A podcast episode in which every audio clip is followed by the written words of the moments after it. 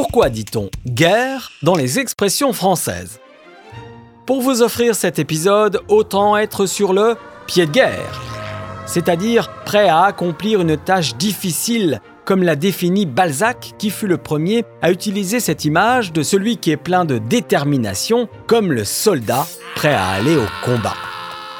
Encore faut-il maîtriser l'art de la guerre, expression très utilisée dans la littérature depuis le XVIIIe siècle lorsque l'on érige la stratégie guerrière au rang d'art. Pour se livrer peut-être une guerre sans merci, c'est-à-dire une guerre impitoyable, sans pitié, sans faire aucun cadeau à l'ennemi.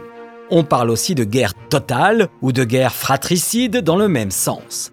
La guerre de tranchées est-elle apparue à la fin du 19e siècle avec l'apparition de cette tactique où les soldats sont terrés, voire enterrés, dans des lignes fortifiées?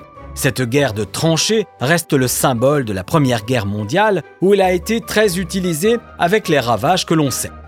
Tout aussi violente mais plus insidieuse, la guerre psychologique, qui est un genre de guerre où pour combattre l'adversaire, on l'amène à penser qu'il est en position de faiblesse et que le mieux pour lui serait de rendre les armes face à quelqu'un qui le domine.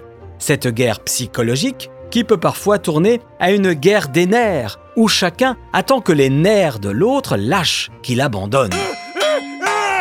L'expression le nerf de la guerre n'a rien à voir, puisque cette expression évoque l'argent, et ce depuis l'Antiquité grecque, car pour mener une guerre, il faut des moyens financiers très importants.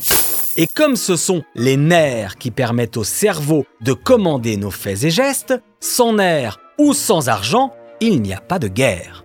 Depuis le XVIIe siècle, pour qualifier un guerrier redoutable ou un grand capitaine, on parle de foudre de guerre.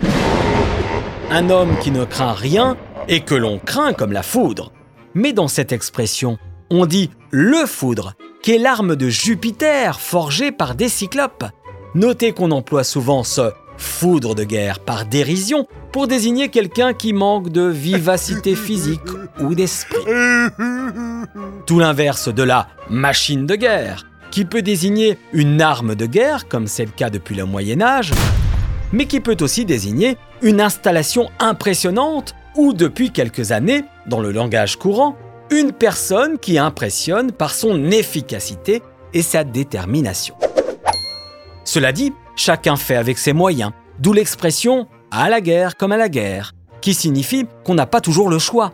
Car en temps de guerre, les ressources sont limitées et il faut faire avec le peu de moyens disponibles pour les tâches de la vie courante. Donc, en cas de situation critique, il faut faire avec ce qui est disponible et ne pas compter sur une aide extérieure.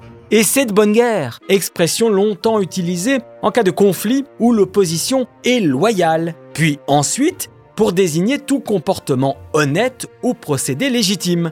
De bonne guerre peut donc aussi être le synonyme de un prêté pour un rendu ou ce n'est que justice.